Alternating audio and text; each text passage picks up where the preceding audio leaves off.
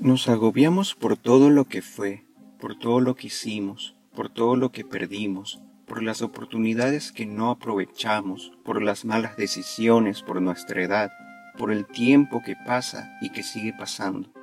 Nos entorpecemos con rencores que no tienen provecho alguno en nuestras vidas, rencores a nuestro padre, madre, demás familiares, personas que nos rodean, y que al final las fallas que cometieron con nosotros fueron producto de fallas que en algún momento de sus vidas alguien cometió con ellos.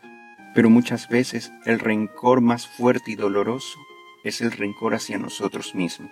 Pensamos que nuestra vida es dura, pero no abrimos los ojos y nos percatamos que quien más duro ha sido con nosotros somos nosotros mismos, quienes nos reprochamos todo el tiempo todo y cada una de las cosas que nos arrepentimos, pero depende de nosotros tomar esas cosas como un aprendizaje o dejar que nos sigan agobiando y entorpeciendo nuestros intentos de seguir adelante y hacer las cosas mejores.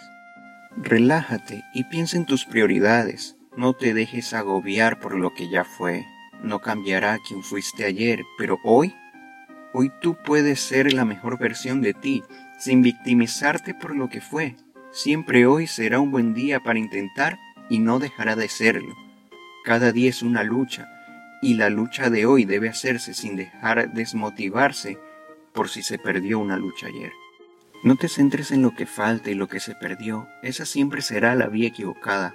Deja de autoflagelarte por el pasado y concéntrate siempre en eso que tienes, en las personas que te han dado su cariño, en quienes te aman y en quienes amas. Agobiarse y reprocharse no serán la respuesta para salir de tus líos.